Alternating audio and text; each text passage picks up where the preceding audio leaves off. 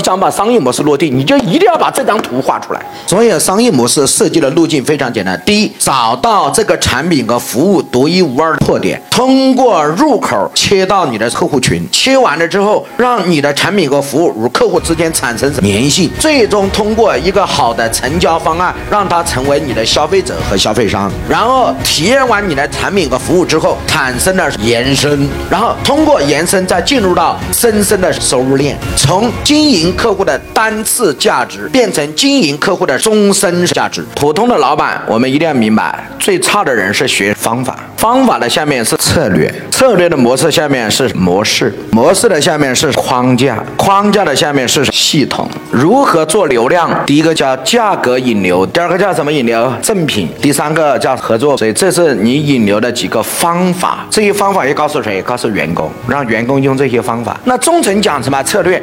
第一个叫诱商，第二个叫截拳道，第三个叫免费。这个是谁学的？员工。这个是中高层，中高层要让他们研研究如何做诱杀。在模式上，第一个叫互联网模式，第二个叫直销模式，第三个叫连锁模式。所以企业的高管要研究怎么用互联网转型打法。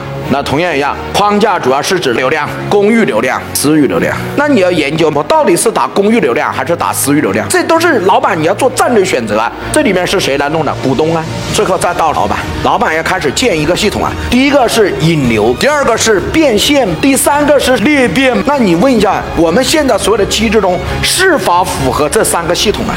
你目前遇到的绝大部分困境都在我编的课程。第一，怎么找流量？第二，流量来了怎么变现？第三个，用什么模式是找到新的盈利增长点的问题？如果这三个问题解决，你是不是所有的问题基本上都解决了？啊，王老师现在给大家一个解决方案：从产品、从模式再到团队，这是一个企业老板关心的三大问题。你关心其他也没用。所以上我的课，不管你是什么行业，也不管你在哪儿，王老师不会只讲一个门店，只讲一个其他的，不可能。在我这儿，百业什么人都有。你从今天慢慢往下听。